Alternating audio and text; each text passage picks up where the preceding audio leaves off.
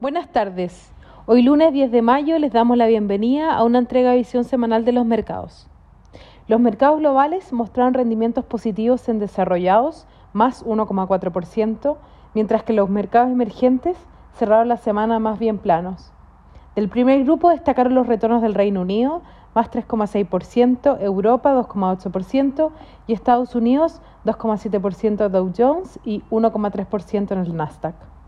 Latinoamérica se ubicó como la región con el mejor desempeño de la semana, más 6,1%, con el IPSA recuperando en parte las pérdidas de la semana anterior. Lo anterior se en una semana marcada por los datos de empleo en Estados Unidos, con el S&P 500 volviendo a registrar récords históricos, luego de darse a conocer la creación de empleo de abril con 266.000 nuevos puestos de trabajo, muy por debajo del millón esperado, lo que puso paños fríos a los temores de un sobrecalentamiento de la economía y las consiguientes presiones inflacionarias.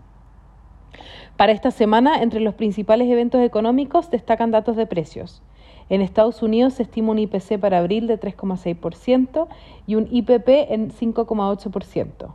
Para China, el IPC de abril se proyecta en un más 1,0% y el IPP en más 6,5%.